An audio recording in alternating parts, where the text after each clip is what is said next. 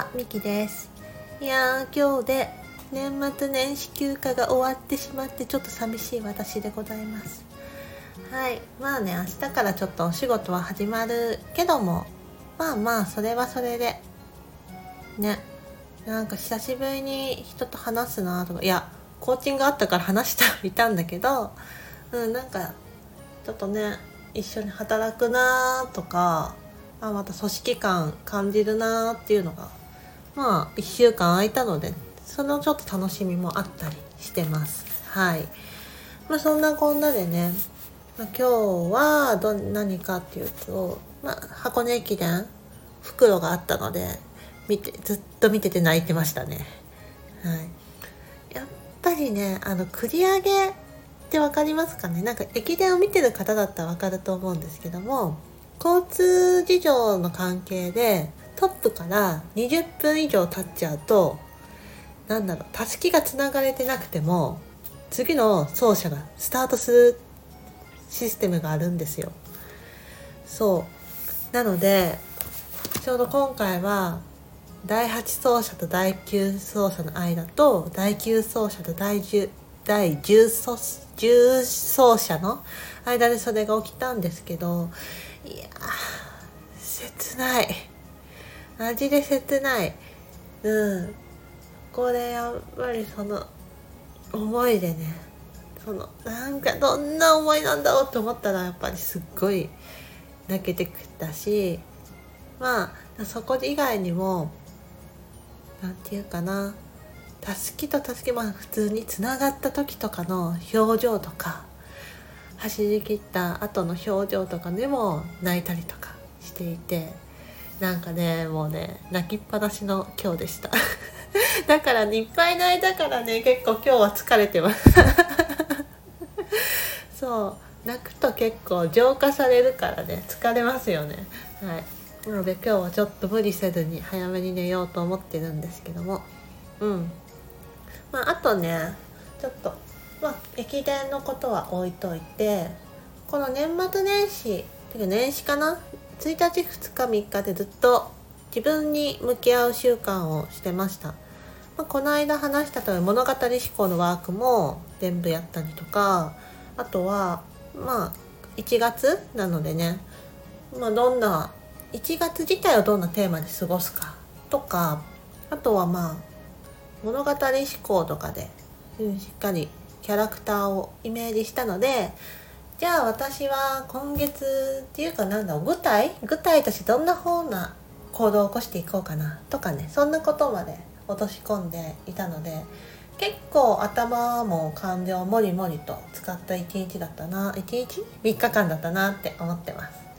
す、うん、その中でえっとね自己理解ツールというかうんそんなのもねすごく興味が出てきて見たんですよえっ、とねあそう。私が好きなウェルスダイナミクスとホロスコープをちょっと掘り下げていました。それについてね話していきたいと思います。残りの時間はね。はい。えーとまずウェルスダイナミクス。こちらはねまあ私の資質から言うとサポーターっていう資質なんですけど、まあ、有名人で言うとあのかの有名な、えー、修道さんですよ。松岡修道さん。うん、なんか人のことをサポートするっていうより応援団みたいな感じらしいんですよね。でそしてねあちょっと書いたのがあるからねちょっと見ながら話そうかな。まあ誰のため？まあ原動力が風なんですよ。誰？みたいな。うん。まあそれはめちゃくちゃ当たっていますしあと多様性を大事にするタイプで見ている世界がカラフルで人間関係の構築とか中なんだろうこの人についていきたいと思った忠誠心が強いタイプとのことです。うん、で,、えーと、数字にあんまり興味がなくて、うん、でチームビルディングとかマーケティングとかが得意なタイプとのことです。やっぱ人の心とか誰がとかが興味あるのもあるしで人間関係構築するのとかが得意だし人の多様性とかも大事にするタイプだからそれを生かしたねチームビルディングとか。得意だ。そうね。チームリーダーとかね。うん。なので自分の人脈と評判を上げることとかが良くてとかギブし続けてみたりとか。うんこれちょっと違うか。人脈と評判上げるといろんなところに出向いてみたりとかつながりをね深めていったりとか広げていったりとかそういうこととかでいろんなウェルスがね築けていくよっていうことを話され話されてじゃないね。書かれていました。うん、そう YouTube 動画とかもね見て拾ったものもあるんですけどまあまあ当たってると思いつつも私松岡修造タイプなのかなって思うんですよね。どうなんでしょう。え客観的な意見があったら是非是非知りたいんですけども、うん、松岡修造さんは昔から大好きです。はい。いやもう超好き 超好き大好きいや暑い中に愛がめちゃくちゃこもっているのが大好きなんですよね。はい、あとそうそうサポーターといえばエネルギー量が高いって言ってましたね。うん、なんかそこは当たってる感じするんだけど実際どうなんだろうっていうのはありますね。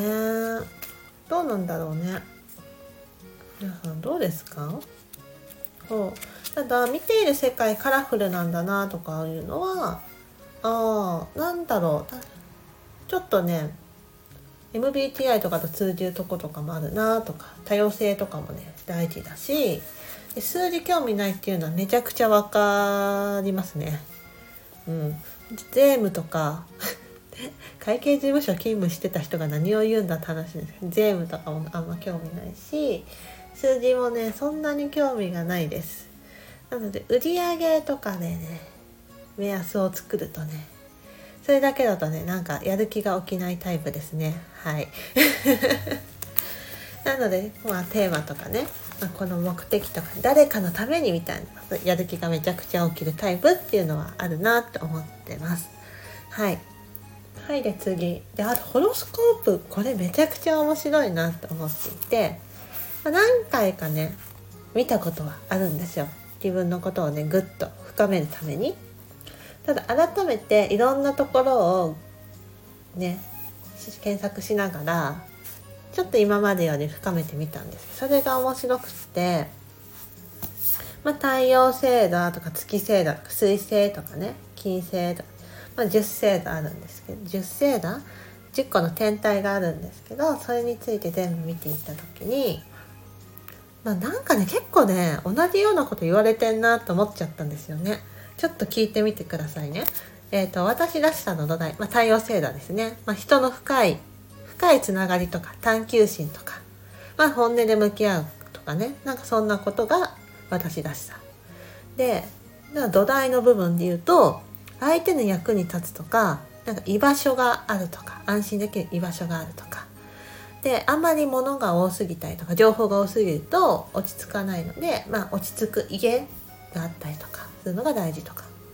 あとねまあ人に話すこと話すこととかも大事だよねってなんか自分で溜め込みやすいのでっていうのが土台ってことで。でコミュニケーションについてはめちゃくちゃ得意なタイプってなっていて社交性が得意なタイプで。で、まあ、これ天秤座なんですけど私公平でフラット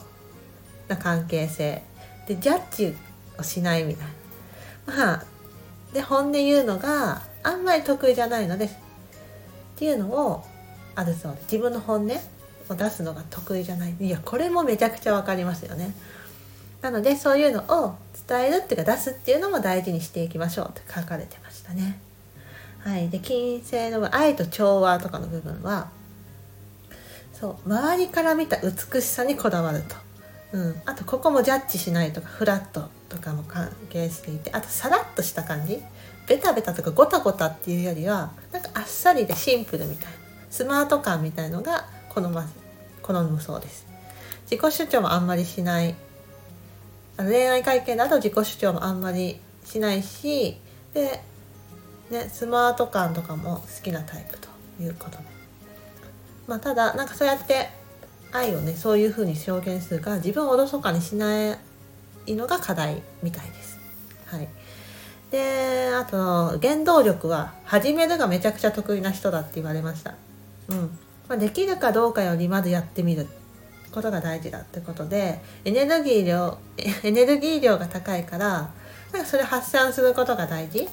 とのことで、まあ、一人でやるスポーツとかも、まあ、一人でねエネルギー発散できるかおすすめって書かれてましたね。はい、で拡大のエネルギーは双子座、えーと、木星双子座なんですけども、まあ、フットワークが軽いと。でただ これも笑っちゃったんですけど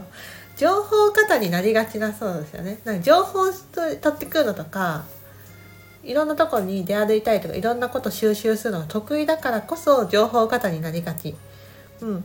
だから、まあ、軽やかに動くことがめちゃくちゃいいんだけど、まあ、結果になんか結果、まあ、木星って結構ゆっくり動く星座なのでこの情報を得てこれをすぐに結果を出そうみたいな感じでこだわらないでなんかロングペースな感じで見ていくのがいいよみたいな、まあ、情報を入れるのもいい入れて、まあ、どっか置いとくみたいなね。そんな目線で持つのがいいよって言って。これもめちゃくちゃ当たってて面白いですよね。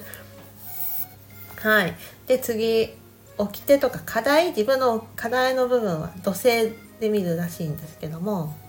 いて座で未知への世界への恐れまあが結構出やすいよってことで、まあ、興味を持ったことにはまず飛び込んでみようみたいなことが書かれておりました。まあ345612345まあ一旦7このね7天体のことを見てたんですけどどうですかね。私自身はなんか笑っちゃうぐらい当てはまってて面白かったんですけども。まあ、あの最後の課題の部分ね未知の世界に飛び込むのは、まあ、怖い部分もありつつも割となんかねもういっかって感じに枠が枠っていうかね、うん、そういう制限外れてるなって思っていますがね。わー本当すごいフットワーク軽いしいろんなとこ出向くとか調べるのも得意だし情報過多になりがちなタイプみたいなめちゃくちゃ出てますよね。うん。いやで見た目ね美しい見た目うん見た目の美しさこだわるとかもすごいわかるし中身大事だけど外側も大事だねっていうのはめっちゃわかる機能性だけじゃなくてね見た目の美しさとか選んでものとかは選ぶなっていうのもあるしで公平フラットってめちゃくちゃ言われる言葉なんですよ。あの目上だろうが目下だろうがもう本当にねジャッジできんくて いやもうなんか人類みんな平等じゃないみたいな感じで思っちゃうんですけどそういうとことかもすごくね自分が出ていて面白いなって思いました。なのでまあ始める得意だっていうしエネルギー量高いっていうので、まあ、本当やってみることが大事なんだなって思いましたね。まあ、初めて失うものって本当ないなって思っていて、まあ、ただただですよめちゃくちゃ思ったのがこの周りから見た美しさにこだわるってところがこれがマイナスに働く時もあるなって思ったんですよ。つまりこだわるから周りから見た美しさにこだわるからこそ始めてるのに始めれないんですよ。完璧にこだわるから。めちゃくちゃ自分出てるって思って面白かったです。はい。そうそうそうそう。ちょっとねまあこんなことをね話して。話していきましたがなんかねこうやって自分のことを知るっていうのもね年末年始だいぶ時間が取れたのでまあこれからねちょっと進んでいく方向も楽しみだなって思っています。でまあ明日から仕事が始まると言いつつも、まあ、リモートも混じりながらの環境なので、まあ、なるべく今年まあそうだな1月せめて1月まで天休札が明ける前2月3日ぐらいまではなるべくこの記録を残していきたいなって思っていますなのでスタンド FM をね時間がある時は毎日配信していきたいなって考えているので、はい、なんかちょっと日々の記録っていうのを残していこうと思ってます。はい。で、ね、インスタグラムもね、そうそう始めたいと思ってるんですけど、まあちょっと、うん、もう少しね、そのこだわるっていう部分があるので、動かし方とか、まあちょっと、ショート動画やりたいと思ってるので、ちょっとそこの検索とかね、やってみるとかそういうのをねちょっとやってから動かそうと思っています。はい。そんな感じで今日は終わろうと思っております。はい。ちょっと今日長くなっちゃったな。あのホロスコープが楽しすぎて。ちょっとね皆さんもぜひぜひぜひぜひ自分でも簡単に調べれる部分はあるのでそれは調べてみてみると面白いなと思います。ホロスコープで検索して自分の誕生日生まれた時間をあと生まれた場所ですね。入れてそうすると出てくるのでそれを一つ一つ私は調べていく感じでまあ1時間ちょっとぐらいかな。全部やると。うんなんでもあこういう道でいいんだって自分のね指針がわかるのでおすすめします。はい。そんな感じで今日も終わりにしていこうと思います。まあ明日からも皆さん楽しく愛が溢れる一日になりますように。聞いてくれてありがとうございました。バイバイ。